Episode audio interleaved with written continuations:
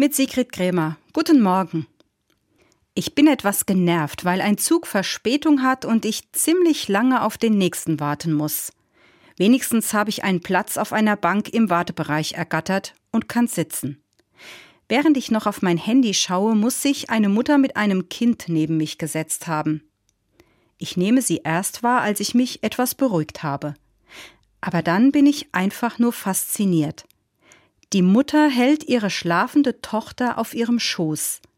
Ein Arm stützt den Kopf des Kindes, ein anderer den Rücken.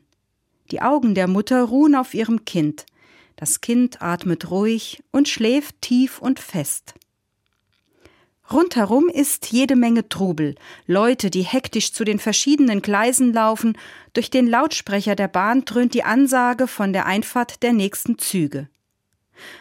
Und neben mir dieses schlafende Kind im Schoß der Mutter, so friedlich, entspannt und geborgen. Wie gut es ihr Kind hat, sage ich, als die Mutter bemerkt, dass ich die beiden beobachte. Sie lächelt und nickt und antwortet mir in einer Sprache, die ich nicht verstehe. Aber das ist egal, ich kann ahnen, was sie meint.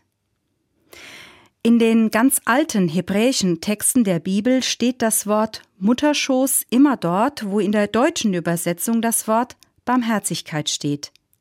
Mich berühren diese beiden Worte und die Deutung, die ich darin entdecke. Ohne den Mutterschoß gibt es kein Leben. Und auch ohne Barmherzigkeit gibt es kein Leben.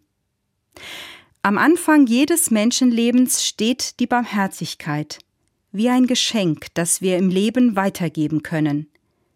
Den Gedanken nehme ich heute gerne mit in den Tag und das friedliche Bild des Kindes auf dem Schoß der Mutter auch. Sigrid Krämer, Budenheim, Katholische Kirche.